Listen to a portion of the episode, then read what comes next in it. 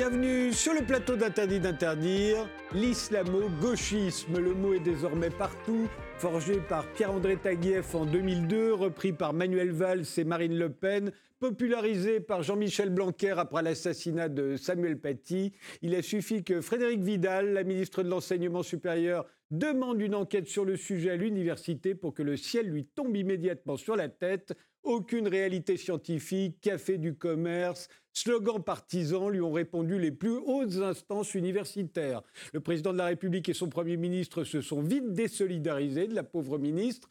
Gabriel Attal, le porte-parole du gouvernement, a dû rappeler que la liberté académique existe encore en France et que les chercheurs sont indépendants. Seul Gérard Darmanin a bien voulu lui se porter à son secours. Alors l'islamo-gauchisme existe-t-il? S'agit-il d'une véritable menace ou d'un simple délire, d'une inquiétude légitime ou d'une chasse aux sorcières Pour en débattre, nous avons invité Sami Biazoni, doctorant en philosophie à l'École normale supérieure, chargé de cours en finance de marché à l'ESSEC. Vous êtes l'auteur avec Anne-Sophie Nogaret de Français malgré eux, c'est sous-titré Racialiste, décolonialiste, indigéniste, une enquête sur ceux qui veulent déconstruire la France, cher l'artilleur. Alors, euh, Samy, comment est-ce que vous avez, vous analysez cette polémique?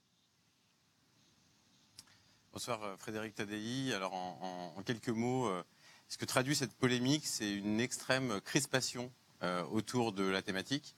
Alors, crispation à la fois sémantique, on l'a vu, et j'imagine qu'on aura l'occasion d'y revenir amplement lors de cette émission, mais aussi crispation conceptuelle, voire politique. Euh, on sent toute la difficulté d'un pays à débattre d'un certain nombre de questions qui sont pourtant relativement essentielles. Euh, et c'est ce que euh, ces dernières semaines ont montré autour de, la polémique Vidal. Kauta Archi, vous êtes sociologue, chercheur associé au CERLIS, le centre de recherche sur les, liens sociaux de l'Université Paris-Descartes. Vous êtes l'auteur de Je n'ai qu'une langue, ce n'est pas la mienne, qui était paru chez Fayard. Vous, vous la voyez comment, cette polémique? Bonsoir. Euh, je vois cette polémique comme la manifestation euh, supplémentaire euh, du racisme qui traverse les élites françaises et qui traverse aussi les structures étatiques. Ce n'est pas étonnant finalement qu'une fois supplémentaire, ce soit les questions qui ont attrait aux conditions de vie matérielles et sociales et symboliques des populations issues de l'immigration postcoloniale qui soient mis, qui soient mis à l'index. Donc une manifestation du racisme comme on en connaît depuis euh, des décennies, voire plus, euh, dans ce pays. Alain Policard, vous, vous êtes politologue, vous avez enseigné à la faculté de droit et de sciences économiques de Limoges, chercheur associé au CEVIPOF de Sciences Po. Vous êtes l'auteur de L'inquiétante familiarité de la race, sous-titré Décolonialisme, intersectionnalité et universalisme. C'est paru aux éditions du bord de l'eau. Euh, vous, vous l'analysez comment, cette polémique? Avec beaucoup d'inquiétude parce qu'il me semble que c'est une stratégie que mène une partie de la société, et notamment ce gouvernement, pour créer un ennemi de l'intérieur euh, qui euh, doit faire alliance avec euh, des ennemis de l'extérieur, qui sont généralement des populations non blanches. Et il me semble que on a là une stratégie à la Trump, une stratégie empruntée à l'alt-right, qui consiste à, opposer des populations qui ont euh, euh, des divergences certainement sur leur mode de vie, mais qui ne sont pas fondamentales, et de rejouer la, grande scène de l'assimilation, c'est-à-dire l'idée que certaines populations, disons-le musulmanes, ne seraient pas assimilables. Donc je vois ça avec beaucoup, beaucoup d'inquiétude.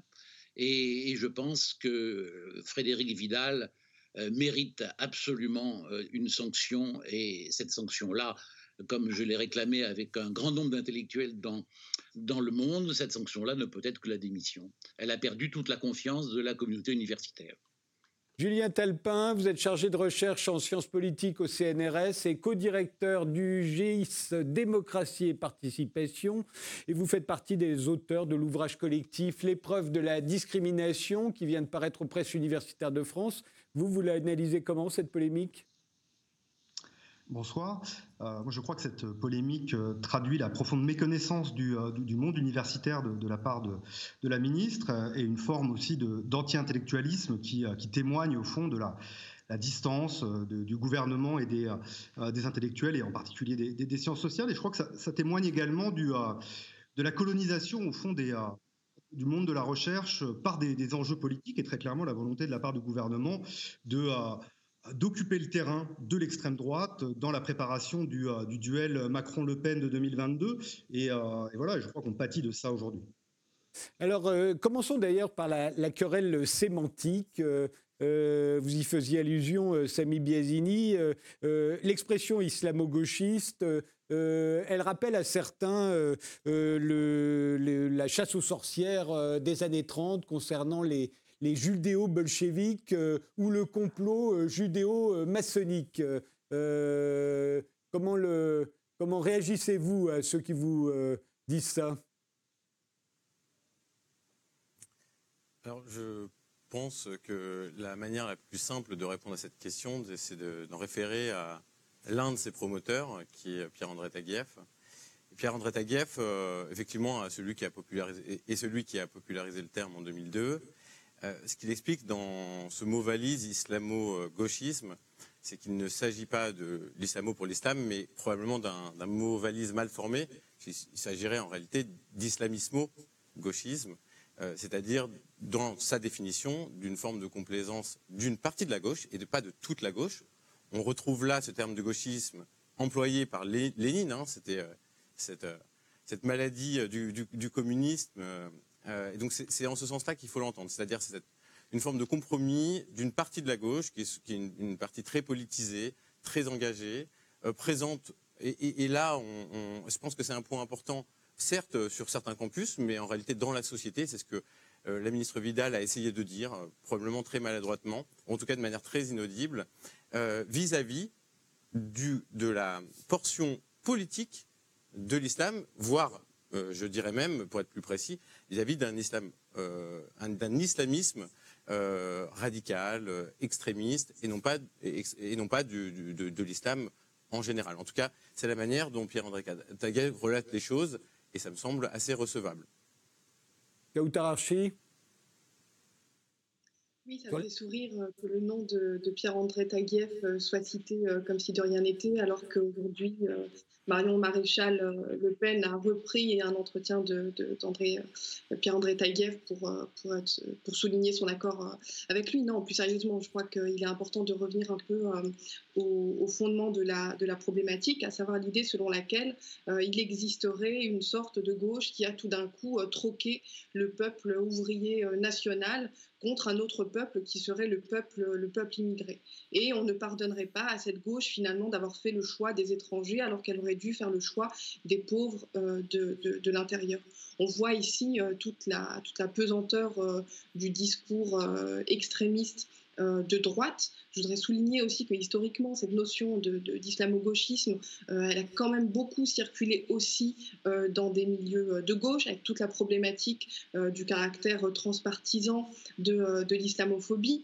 Donc, il me semble assez, assez important de dire que derrière cette notion d'islamo-gauchisme, à chaque fois qu'elle qu'elle se manifeste, et à chaque fois finalement qu'on accole un nom, un adjectif, un syntagme à l'expression d'islamo, on cherche généralement à entamer des processus de disqualification, des processus euh, d'illégitimation, euh, des manières finalement de dire à des gens qui sont présents sur le territoire national français depuis de très longues années. Et pour des raisons euh, très précises qu'ils n'ont rien à faire ici et qu'il vaudrait mieux qu'ils partent. Donc on voit ici se réactiver à travers cette notion d'islamo-gauchisme, comme je le disais au départ, une forme de racisme euh, latent qui traverse une grande partie euh, des institutions euh, françaises, qui est notamment répercuté par les, par les médias, mais aussi par, par le monde politique. Donc cette notion, elle est véritablement à concevoir comme une injure à caractère raciste. Vous êtes d'accord, Alain Polica oh, Grossièrement, absolument, oui, oui. bon, je dirais simplement que c'est un signifiant flottant, l'islamo-gauchiste n'a pas toujours eu le même sens. Alors vous faites remonter ça à, Taguieff, c'est vrai, il a utilisé dans la nouvelle judéophobie en 2002. à l'époque où il était chevènementiste et où il n'était pas encore euh, celui que, à juste titre, nous stigmatisons pour certains nombres d'entre nous, en tout cas, mais il remonte à plus loin en réalité. Euh, le premier usage, c'est c'est Arman, un, spécialiste du mouvement ouvrier, qui était un trotskiste, du mouvement ouvrier britannique, qui était lui-même trotskiste et qui avait écrit un livre qui s'appelle Le prophète et le prolétariat en 94. Et à ce moment-là, il envisageait, mais pas forcément de façon toujours euh, approbative, la possibilité d'une alliance entre euh, l'islamisme, euh, défini d'ailleurs assez différemment de la façon dont nous entendons aujourd'hui, et, puis l'ultra-gauche, enfin, ou l'extrême-gauche. Cette, alliance le, titre, encore une fois, du livre est Le prophète et le prolétariat. Autrement dit, c'était l'idée qu'il pouvait y avoir, comme ça a déjà été dit il y a un instant, il pouvait y avoir euh, la, chez les musulmans une possibilité de trouver un nouveau prolétariat capable de faire alliance donc et de renverser l'ordre établi puisqu'il était trotskiste. Euh, maintenant, euh, il était aussi extrêmement euh, anti-religieux, ce qui est d'ailleurs pas illogique en tant que trotskiste, et il était assez critique par rapport à la façon dont l'islamisme pouvait se comporter là où il pouvait avoir le pouvoir. Ceci étant, évidemment, il ne parlait pas d'islamisme au sens de terrorisme où nous en parlons aujourd'hui.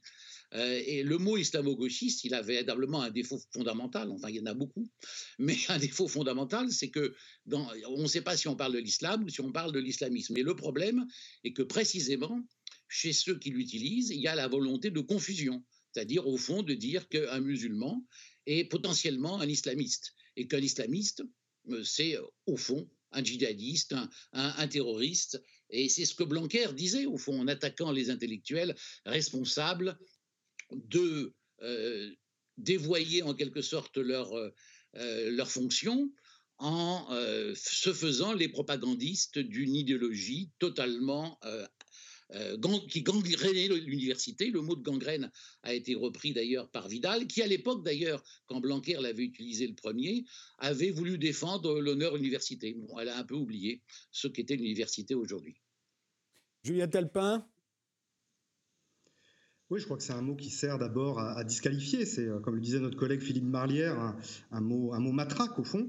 La question, c'est qui cible-t-il? Euh, Initialement, chez Taguieff, ça ciblait euh, principalement des militants d'extrême gauche autour du mouvement altermondialiste et était ciblé derrière cela une alliance possible qui avait commencé à voir le jour au moment du, Forum social européen en, 2003 entre certaines franges de militants contre l'islamophobie et l'extrême gauche le, drame, me semble-t-il, aujourd'hui, c'est qu'on mélange tout, effectivement, comme le disait Alain Policard. C'est-à-dire que euh, moi, je, ne vois pas de, de, de, parti ou de mouvement de gauche qui serait laxiste ou complaisant avec le terrorisme djihadiste ou avec euh, l'islamisme. En revanche, il y a une petite fraction, mais qui demeure très minoritaire, de euh, la gauche française qui commence à prendre le parti de la lutte contre l'islamophobie, ce qui n'a rien à voir, au fond, avec l'islamisme ou le terrorisme. On pourrait même considérer que la meilleure façon de lutter contre le terrorisme, c'est au fond de lutter enfin sérieusement contre l'islamophobie qui gangrène notre, notre société. Et on voit bien ici qu'on est très loin en fait du milieu universitaire et on a eu une sorte de, de translation au départ de ce mot qui sert à disqualifier une partie de la gauche vers le monde universitaire qui euh, a quand même assez peu à voir avec, avec, ces débats-là, euh, puisque désormais, ce sont les études postcoloniales, euh, les gens qui travaillent sur les questions raciales, y compris les gens qui travaillent sur les, les enjeux intersectionnels ou, les questions de genre, qui seraient ciblés par, par ce mot. Et on voit bien que le flou explique le succès de la, notion, mais ne renvoie à rien de sérieux, comme d'ailleurs l'a rappelé le, le, CNRS en soulignant que ce n'avait aucune, aucune réalité scientifique. Alors effectivement, euh, à l'université, euh, ce qui est visé, euh, quand on emploie le terme islamo-gauchiste, comme l'a utilisé Frédéric Vidal, ce sont toutes les études sur les discriminations, aussi bien les études décoloniales que les études intersectionnelles. alors au fond, que leur reproche-t-on à, ces études? En quoi seraient-elles idéologiquement problématiques? Sami Euh, alors, en fait, euh, alors je ne sais pas si elles sont problématiques. Je pense que déjà, en premier lieu, il faut dissocier. Alors, c'est mal compris dans le débat euh, les études postcoloniales du reste. les études postcoloniales sont une discipline de l'université et Frédéric Vidal elle-même, je ne suis pas là pour faire la défense de Frédéric Vidal, prendre la défense de Frédéric Vidal, mais je dois rétablir la vérité de ses propos. Elle a dit que ces études avaient leur place dans l'université. Les études postcoloniales, ce sont l'ensemble des études qui ont visé en fait, c'est assez ancien, mais dans leur forme moderne, le terme ayant été popularisé en 1989, mais en réalité, ces, études sont antérieures à cela. Au moment de la décolonisation, à penser au travers du regard de celui qui n'avait pas la parole autrefois, c'est-à-dire le colonisé, à penser sa propre histoire et à penser l'histoire du monde. Euh, et cette discipline aujourd'hui, je pense, est une discipline qui euh, a euh, fait ses preuves et qui est tout à fait recevable. Simplement, ce que vise ou viserait, je pense, la ministre lorsque elle amalgame le terme d'islamo-gauchisme que je n'emploie pas moi-même pour effectivement ces raisons de, complexité et de polysémie un peu un peu difficiles finalement à, imposer.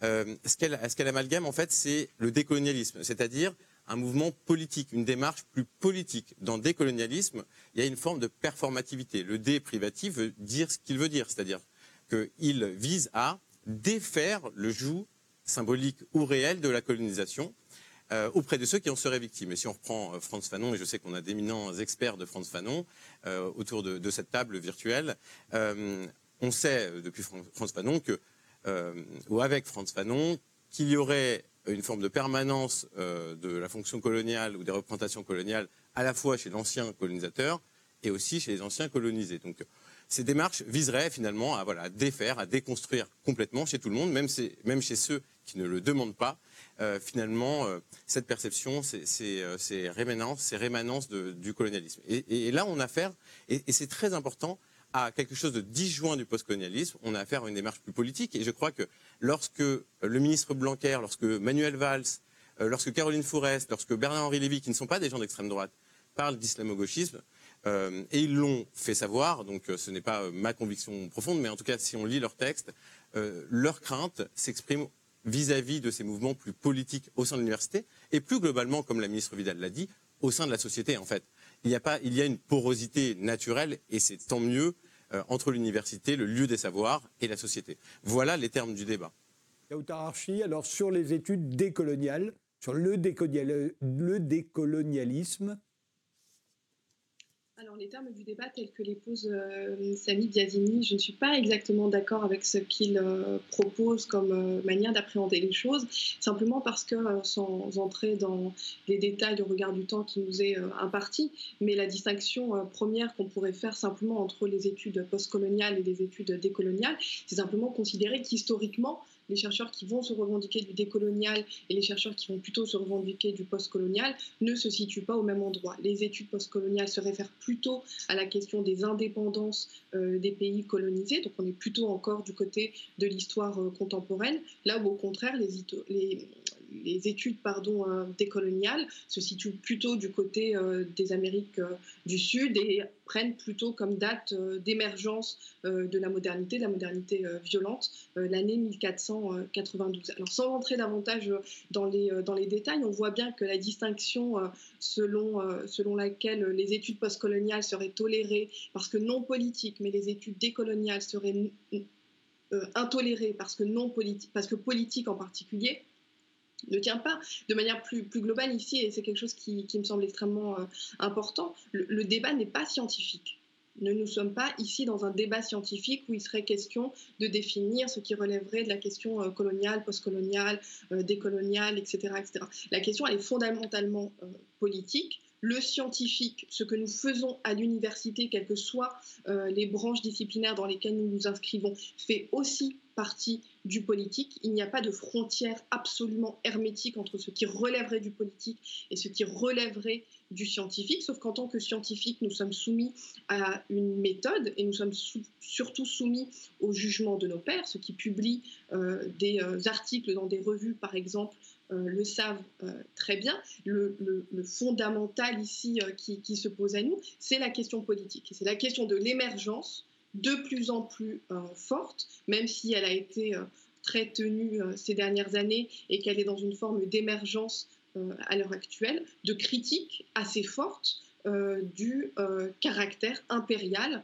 que peut revêtir euh, l'État français, et notamment euh, la question des discriminations liées à la question raciale qui continue à faire l'objet de dénégations euh, très fortes. Donc, quelle que soit la discipline face à laquelle on se, on se retrouve, mais bien évidemment que la sociologie est visée plus que les autres disciplines, nous avons affaire à du politique, nous avons affaire à de la critique, à une critique d'État, notamment par rapport à la question du racisme euh, d'État, du racisme qui traverse les institutions euh, françaises. Et c'est bien ça qui est visé.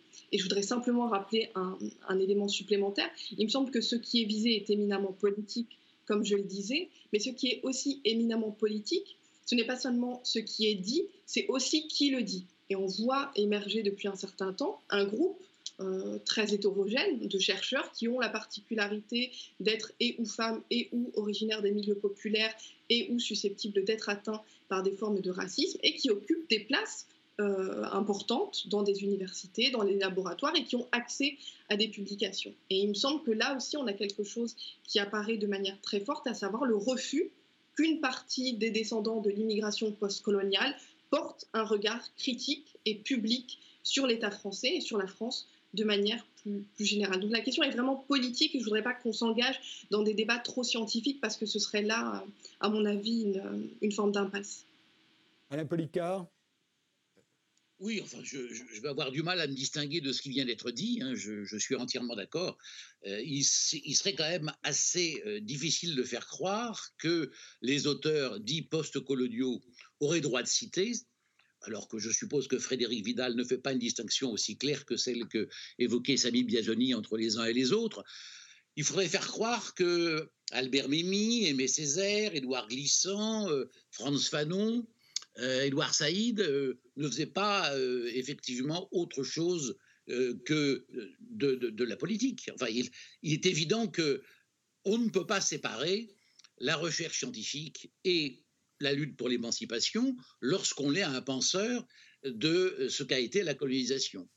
Et il est, clair que le refus que je trouve euh, extrêmement euh, prégnant de faire un inventaire de ce qu'a été l'aventure coloniale française, de passer au crible de la critique l'universalisme assimilationniste, la mission civilisatrice de la France, tout ça est extrêmement préoccupant, c'est ce que j'ai voulu dire dès le début. Et, ce n'est pas par hasard. Et, je crois qu'incontestablement, il faut examiner ces querelles dans la perspective de l'élection présidentielle et de la réduire évidemment à l'affrontement que nous avons déjà connu il y a, quatre ans.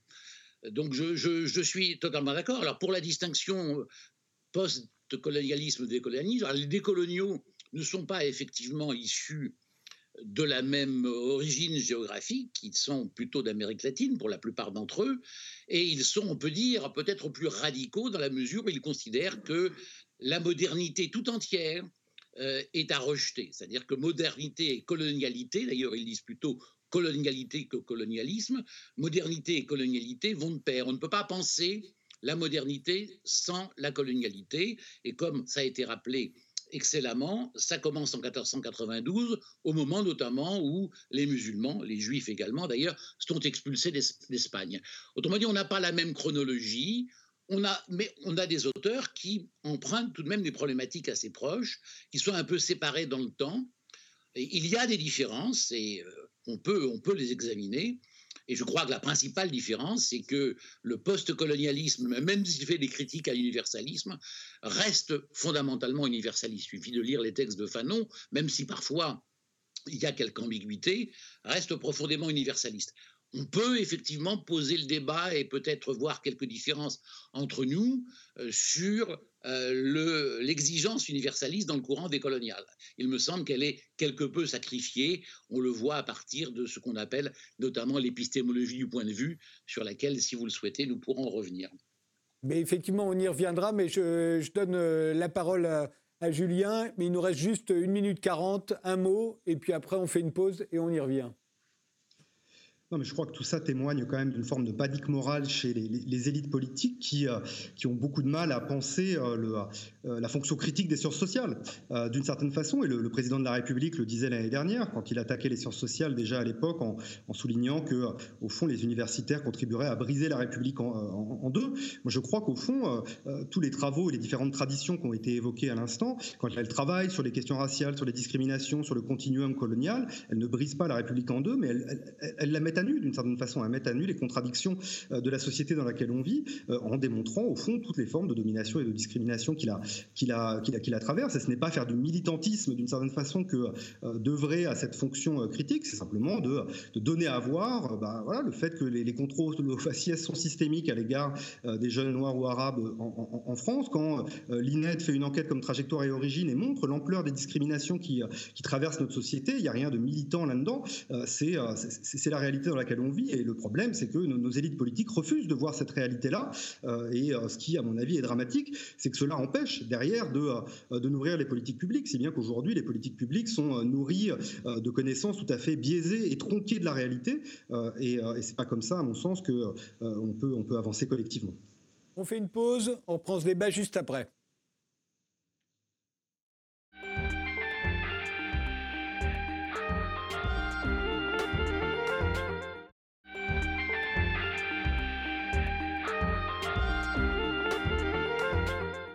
Nous reprenons ce débat euh, sur l'islamo-gauchisme ou ce que l'on entend par islamo-gauchisme avec Samy euh, Biazoni, avec Kautar Archi, Alain Policard et Julien Talpin. Euh, Alain Policard, vous avez parlé, vous avez prononcé le mot universalisme. C'est effectivement le mot qui fâche en général quand on, ce que l'on reproche aux études décoloniales en, en, sus de parler de racisme d'État, de de privilèges blancs, euh, mais ce serait d'avoir oublié l'universalisme et de remettre au fond la race au cœur du débat. Euh, qu'en pensez-vous? Il faut dire que les études décoloniales, c'est un ensemble extrêmement hétérogène euh, dans lesquels beaucoup d'auteurs ne reconnaîtraient pas la pertinence de ce que je viens de dire. L'universalisme me semble parfois en péril lorsque on cherche à rétablir effectivement l'importance euh, des origines, des racines, euh, des traditions. Euh, moi, vous savez, ce qui me caractérise essentiellement, c'est d'être un, cosmopolite, au sens philosophique du terme, bien évidemment, pas au sens du voyageur, de celui qui connaîtrait un grand nombre de pays. Et en tant que cosmopolite, je me méfie beaucoup des racines. Et il me semble qu'il y a eu quelques tendances, si vous voulez, chez quelques penseurs décoloniaux, à euh, exalter euh, cette, ses origines et en faire une fierté. Moi, je crois que c'est par hasard que nous sommes ce que nous sommes. Et l'exaltation des fiertés d'appartenance originelle, ça, ça me paraît relativement dangereux. Maintenant, ce n'est pas chez tous les auteurs que l'on retrouve ce, travers. voilà je, crois qu'il faut faire la part des choses. On confond souvent en France euh, des coloniaux et indigénistes, en oubliant d'ailleurs que les indigénistes, ce sont souvent des gens de gauche euh, qui ont voulu lutter pour euh, la liberté des indigènes à l'époque où ils subissaient les colonisations. mais aujourd'hui, l'indigénisme, ça paraît être simplement résumé dans le parti des indigènes de la République et, par son ex-président, Touria Boutelja, qui incontestablement n'a pas rendu service à la cause décoloniale. Alors, euh, Kauta Archi, euh, quand on parle de, de la cause décoloniale, euh, pour citer l'expression d'Alain Policard, c'est comme si on opposait Martin Luther King, qui lui était universaliste, et Malcolm X, qui ne l'aurait pas été, ou les Black Panthers, qui aurait exalté une fierté identitaire, prête en plus à la défendre les armes à la main. Et c'est ce qui a l'air d'inquiéter un certain nombre de gens, surtout et y compris parmi nos dirigeants. Qu'en pensez-vous? Je pense que c'est extrêmement compliqué parce que, comme le disait Alain Policard, ce sont des traditions intellectuelles qui sont extrêmement euh, diverses, qui se réunissent à certains endroits et puis qui, à d'autres endroits, euh, s'éloignent et décident de, diverger pour porter euh, des projets différents.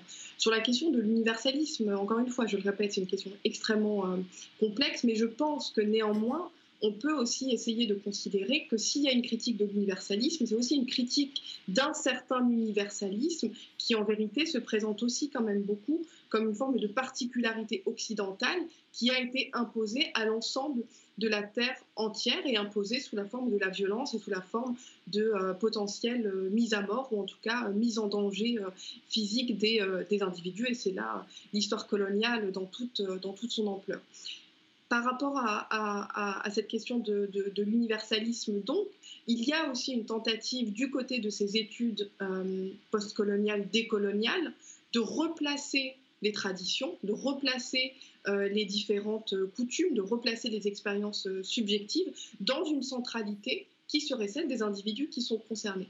C'est pour ça que par rapport à la question de l'universalisme, je ne serais pas aussi inquiète qu'Alain Policard. Encore une fois, je répète, il faudrait précisément savoir de quel courant est-ce que l'on parle, mais je pense qu'il est extrêmement important de bien avoir à l'esprit que les différentes tentatives intellectuelles dont nous parlons euh, ici sont des tentatives qui ont pris aussi des chemins extrêmement euh, différents. La question de la poésie, la question de la création, euh, la question de la mise en forme théâtrale pour ressusciter des formes de tradition anciennes. Tout ça fait partie du débat. Et ce qui fait partie du débat de manière extrêmement forte, c'est la volonté de décentrer des formes de subjectivité dominantes qui écrasent des subjectivités subalternes et qui n'ont, par exemple, pas accès à l'espace public et qui n'ont pas la possibilité de se vivre comme étant elles-mêmes universelles, comme étant elles-mêmes une totalité. Donc on retrouve malgré tout dans cette tension entre universalisme et particularisme la tension très forte euh, qui lie ce qui serait de l'identitaire et ce qui serait du naturel. Et évidemment qu'à partir de ce moment-là, des populations vont se mettre en branle pour tenter de légitimer leur existence et leur présence au sein des nations euh, dominantes. Et ça fait partie, d'une certaine manière, de la marche de l'histoire que de tenter d'aller toujours vers un peu plus d'émancipation euh, politique et d'un peu plus euh, de, de, progrès. Je pense que la, la, grande violence ici qui est, qui est, qui est à l'œuvre, c'est celle évidemment qui tente de mettre à mal l'idée selon laquelle nous serions tous égaux. Or, euh, d'un point de vue euh, social, les inégalités sont extrêmement euh, fortes, que l'on se situe dans le nord global ou qu'on se situe du côté du sud. L'emprise des formes occidentales de vie sont extrêmement puissantes. Donc c'est aussi une critique très forte de la blanchité, c'est aussi une critique très forte des processus de racialisation qui participent à séparer la société en deux entre des institutions oppressantes et des populations, des groupes qui sont oppressés et qui aimeraient mettre fin à l'oppression qu'ils subissent. Samy Biazini Oui, alors je pense qu'il y, a, plusieurs questions extrêmement intéressantes dans, les propos d'Alain Policard et de Madame Archie. Euh, je, vais en traiter deux. Euh, d'une part, euh, si je reprends les propos de Madame Archie, il est question de subjectivité, la valorisation de l'expérience subjective. Savoir que méthodologiquement, alors sans entrer, puisque euh, mais, mes, co-débattants ne l'ont pas fait, je ne le, ferai pas non plus, dans des détails euh, trop compliqués euh, ou trop académiques. Serait-il que, d'un point de vue méthodologique, en fait, ces, disciplines, ces champs de recherche, adoptent une méthodologie très phénoménologique, très subjectiviste, c'est-à-dire qui ramène, qui forme des concepts. Elle est très conceptualiste, très nominativiste, c'est-à-dire que ces modes de pensée conçoivent beaucoup de concepts et ensuite les mettent à l'épreuve de l'expérience individuelle. Euh, et, c'est là qu'on peut avoir une ligne de fracture entre deux manières d'interpréter cela. Soit on va considérer que ça, c'est une manière d'actualiser euh, la, pensée, la démarche critique, et c'est euh, la ligne qui est, défendue, je crois, par, Madame Archie, hein, si j'entends bien ses, propos, et puis je, je, l'ai déjà lu. et c'est effectivement la ligne qui est défendue par une grande partie des penseurs de, la mouvance décoloniale ou du mouvement décolonial. Euh, ou. Euh, et ensuite, il y a une, autre réaction possible qui est celle de dire, en fait, on a une forme de euh, remplacement, de substitution, voire de déconstruction du rationalisme, un rationalisme qui a fait ses preuves, qui personne ne dit, ou alors en tout cas ce n'est pas mon propos, que c'est la seule manière de mettre à l'épreuve les questions sociales, sociétales qui ont été évoquées précédemment. Personne ne dit cela. et ce n'est encore une fois pas mon propos. Simplement, euh, on peut aussi réaffirmer, sans dire que c'est un instrument de domination, sans dire que c'est un instrument d'oppression, euh, simplement l'amour du logos, l'amour de la rationalité, qui nous a été donné, confié, en gage par, par la pensée antique et qui a cheminé au travers effectivement de l'Occident. Et, en fait, je pense que cette notion de subjectivité, c'est un point d'ancrage et un point de, de, divergence assez important au sein de l'université, et il faut bien le comprendre. Le deuxième élément, très rapidement, mais encore une fois, je, balaye le sujet, c'est celui de l'universalisme.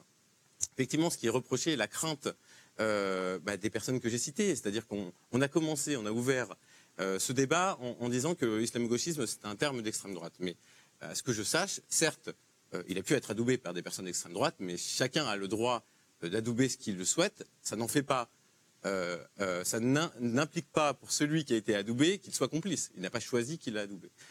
Et on voit des personnalités de la gauche républicaine, on voit au sein de la LFI, et on a eu un sondage récent euh, qui montre que la majeure partie de la gauche aujourd'hui se pose la question, cette question, alors encore une fois, attention au terme d'islamo-gauchisme, mais en tout cas de pénétration d'un certain nombre d'idées qui sont des revendications militantes, et c'est la définition que j'en donne. Et je comprends que d'autres puissent considérer que le terme est galvaudé, euh, qu'il faut l'entendre selon d'autres acceptions.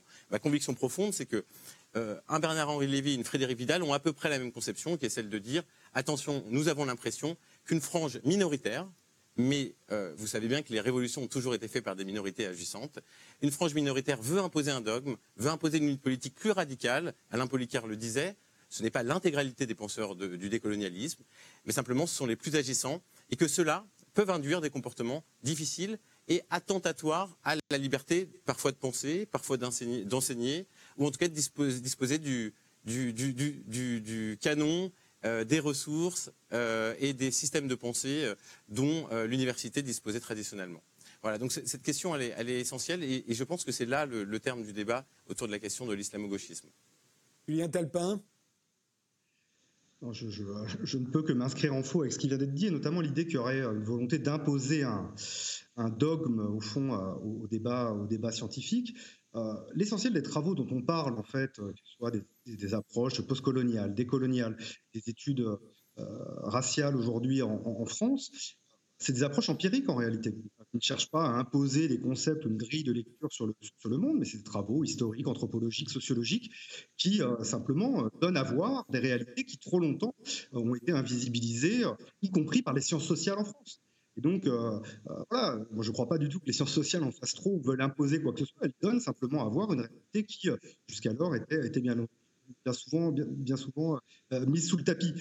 Par ailleurs, sur ces questions d'identité, en fait, moi, je me demande de quoi on parle. C'est-à-dire, est-ce que cette exaltation des racines, cette fierté identitaire dont, parlait Alain Policard, moi, je ne vois pas beaucoup de gens en, sciences sociales ou au sein de l'université française qui véritablement seraient sur ce, champ-là. Mais si on revient à l'espace politique et euh, au champ des, mouvements sociaux, je ne crois pas non plus. C'est-à-dire qu'on euh, accuse bien souvent les, euh, les, mouvements antiracistes, par exemple, d'être dans des revendications identitaires. Si on, s'attache précisément à leurs revendications, fond, il y a assez peu d'enjeux identitaires qui sont mis en avant par ces, mouvements-là. Si on pense au comité Adama, si on pense même à la brigade antinégrophobie ou à, ou à de, nombreux euh, euh, collectifs comme le CCIF, par exemple, dissous récemment, leur enjeu, c'est pas un enjeu de reconnaissance d'une identité, c'est d'abord un enjeu d'égalité en réalité.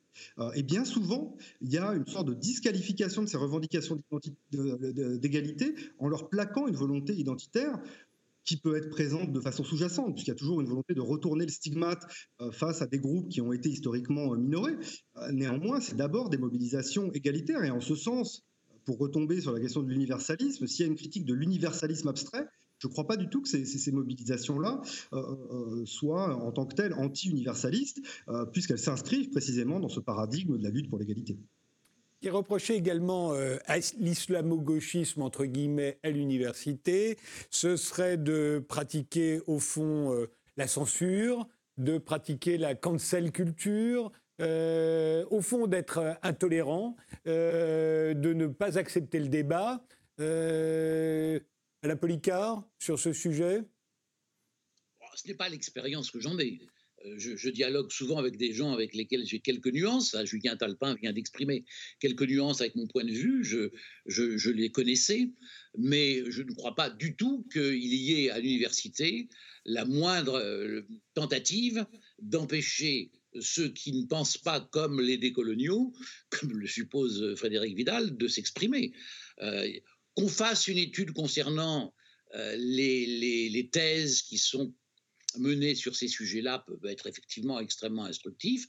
Je crois que la parole a tendance à se libérer, que les souffrances passées peuvent effectivement trouver dans des travaux universitaires les moyens d'être théorisés, c'est une excellente chose. Alors, pour revenir avec, euh, à, la question de l'universalisme, là où euh, peut-être euh, je me distingue de ce qu'ont dit deux de mes deux interlocuteurs de ce soir, c'est que tout de même, on ne peut pas passer sous silence l'idée que la parole des racisés aurait un privilège dans l'expression de la souffrance, si vous voulez. C'est ça qu'on a évoqué tout à l'heure en parlant d'épistémologie du point de vue. Euh, l'affaire des suppliantes d'Échille, par exemple, enfin qui est paradigmatique, qui consiste à empêcher une représentation d'un metteur en scène qui a euh, une longue expérience de la tragédie grecque, qui l'a représentée en Afrique et qui a utilisé des masques qui n'avaient, à mon sens, euh, pas grand-chose à voir avec le blackface, qui est incontestablement une pratique raciste, eh ben, ça, ça me semble être tout de même un, moment d'intolérance. D'ailleurs, il faudrait que nous reparlions peut-être de ce qu'est vraiment la tolérance, parce que je crois que chez les euh, penseurs républicains dont a parlé euh, Sami Biazoni, précisément, la tolérance n'est pas comprise, et elle est au contraire considérée comme s'opposant au modèle laïque à la française, c'est-à-dire s'opposant à l'universalisme euh, assimilateur, universalisme de surplomb, je préfère dire de surplomb plutôt qu'abstrait, parce qu'il y a toujours une abstraction l'universalisme. L'homme est considéré effectivement comme une abstraction. Universalisme de surplomb qui imposerait donc effectivement un modèle au reste du monde. Et à, cet universalisme-là, euh, on peut préférer, on doit préférer un universalisme euh, réitératif, comme le disait euh, Ricoeur, universalisme pluriel, comme disait Pierre Asner. On peut utiliser beaucoup de termes, ou universalisme latéral, comme disait Maurice Merleau-Ponty.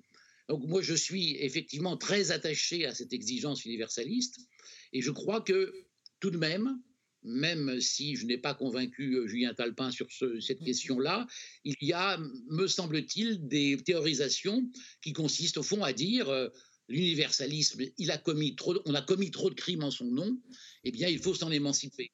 Et me paraît, ça me paraît être une erreur. Samy Biazini, sur, euh, sur cette intolérance euh, que l'on reproche justement aux tenants euh, du décolonialisme à travers un certain nombre de manifestations. L'affaire des suppliantes d'Echille avait fait les, les grands titres. votre point de vue?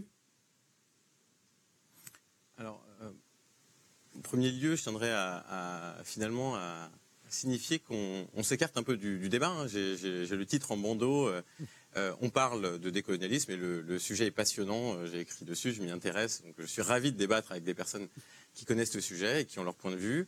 au départ, la définition de l'islamo-gauchisme, je vais rappeler la définition, et j'ai repris le texte, de l'IFOP dans son sondage, s'adressant à la population, c'est-à-dire donc à des individus qui sont moins renseignés que les interlocuteurs ici autour de cette table. Euh, depuis quelques mois, le terme entre, guillemets islamo-gauchisme est particulièrement utilisé dans des débats politiques. Actuellement, ce mot est utilisé pour qualifier des intellectuels, des personnalités ou des partis politiques situés à gauche ou à l'extrême gauche qui minimiseraient la menace représentée par l'islamisme radical dans notre pays ou refuseraient de dénoncer cet islamisme radical par souci de ne pas stigmatiser, stigmatiser les musulmans ici considérés comme une minorité opprimée. Ça, c'est la définition qu'on a donnée euh, l'IFOP, à laquelle on adhérera ou pas, hein, d'ailleurs. Mais c'est intéressant euh, simplement de voir qu'ici, il n'est nullement question de postcolonialisme, de décolonialisme. Donc peut-être qu'on dérive euh, un peu, mais je, suis ravi de discuter de ce, sujet-là.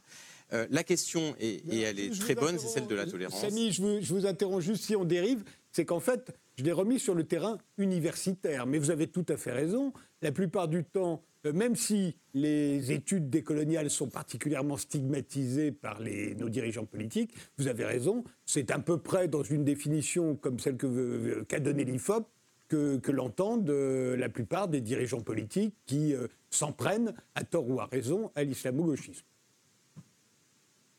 Et, je, vraiment, je voudrais pas aller au-delà de ce qu'a dit la ministre Vidal. Je ne suis pas là pour la défendre du tout, mais j'ai essayé d'écouter avec beaucoup de conscience ses propos et, et a priori, c'est ce qu'elle essaye de dire. Donc on en revient maintenant à la question effectivement de la tolérance à l'université. Je pense que la question de l'intolérance, euh, ça a été euh, celle qui a constitué le point pivot de, ces interrogations.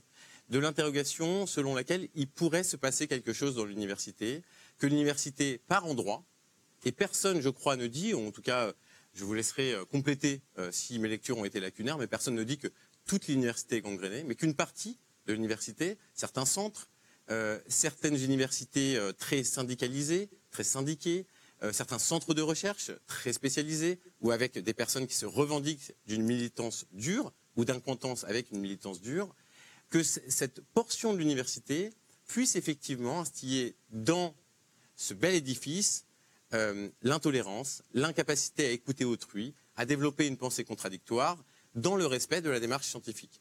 Voilà, à mon sens, les vrais termes du débat. Euh, fussent-ils ensuite euh, polarisés autour des questions, et c'est vrai, euh, de genre, de race, qui sont des champs de recherche plus récents, qui ont, comme je l'ai expliqué, cette force de la subjectivité qui la dissocie, effectivement, cette importance du point de vue qui la dissocie des champs de recherche traditionnels, du logos classique, j'ai envie de dire, et donc qui perturbe. Mais au départ, et un dernier point peut-être, euh, on a beaucoup galvaudé les propos de, encore une fois, mais je, m'en tiens véritablement à la stricte vérité des faits. Je n'aimais pas de point de vue. Lorsqu'on reprend les propos de la ministre Vidal, euh, dès le début, elle ne parle pas d'enquête.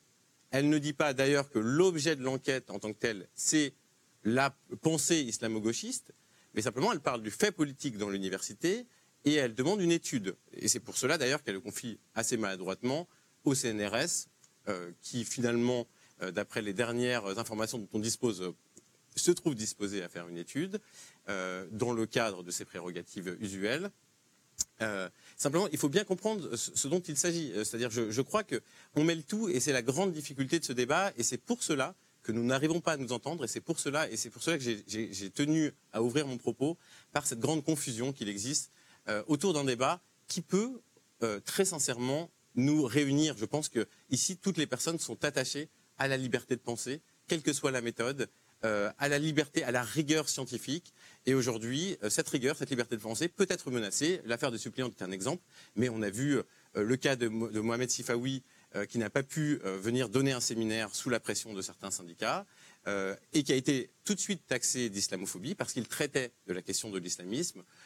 ce genre de situations, et elles sont nombreuses, hein, effectivement, doivent nous interpeller et doivent nous conduire à penser le bien fondé ou non euh, de ce type d'excommunication de l'université, qui est normalement un lieu d'ouverture, un lieu d'acceptation de tous les savoirs, toutes les connaissances et toutes les compétences.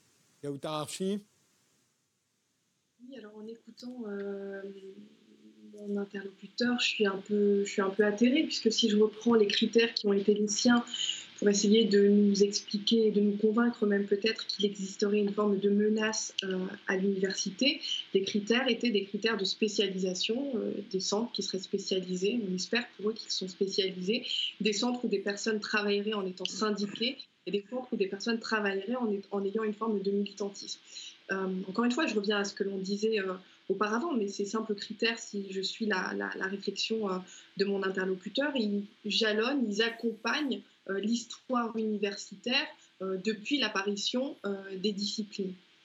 Ce qui me semble être derrière cette, cette, explication et qui dit son nom mais sans véritablement l'assumer pleinement en se cachant un peu derrière les propos de la ministre et derrière un point de vue qui serait, qui serait neutre alors qu'en vérité il ne l'est pas, il ne l'est pas du tout. C'est l'idée encore une fois qu'il y aurait finalement des minorités qui, au sein de la société française, ferait peser euh, un, danger sur euh, la pérennité de cette, de cette dernière.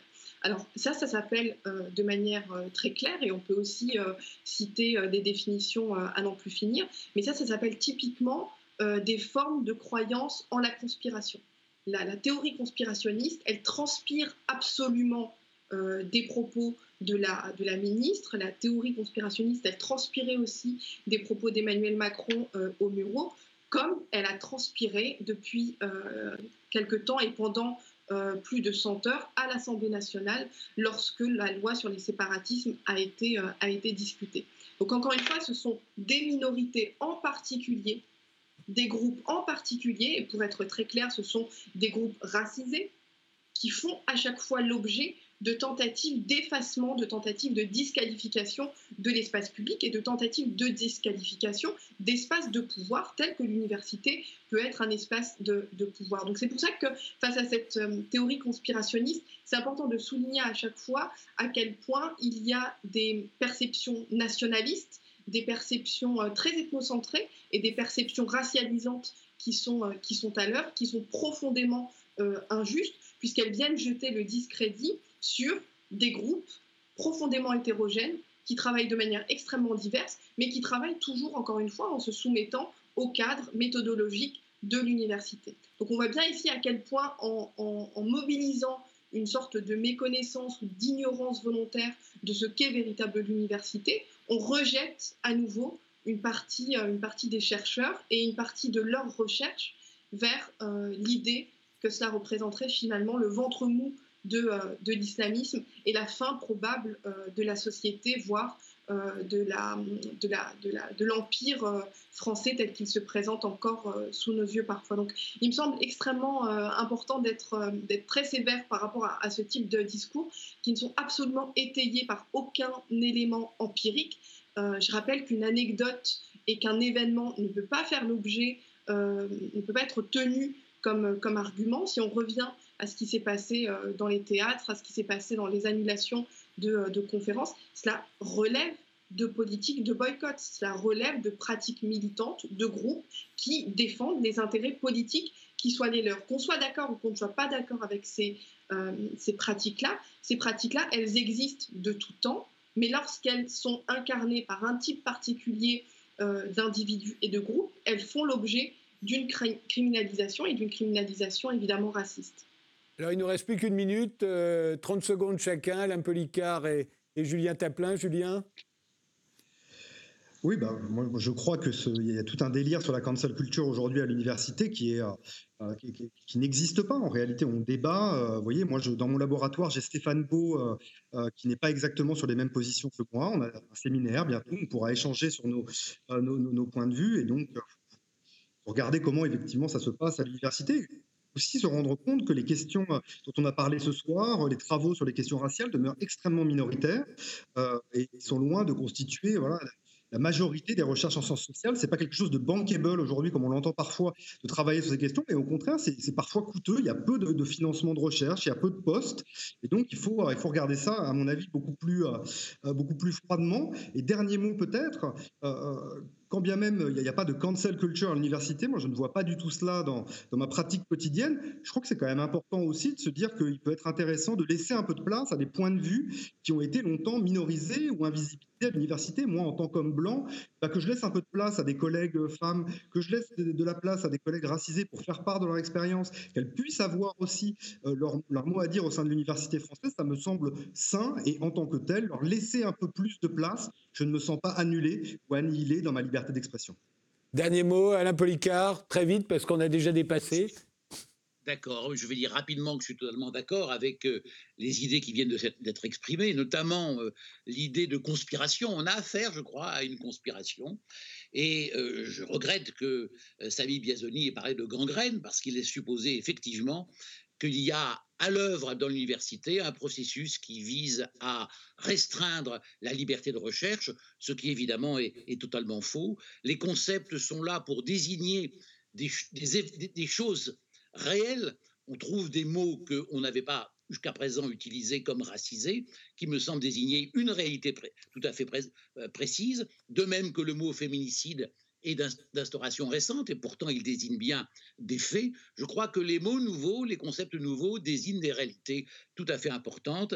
Et la principale de ces réalités, c'est qu'il y a eu des injustices épistémiques qu'il s'agit de réparer. Je vous remercie tous les quatre d'avoir participé à cette émission. Merci de nous avoir suivis et rendez-vous au prochain numéro.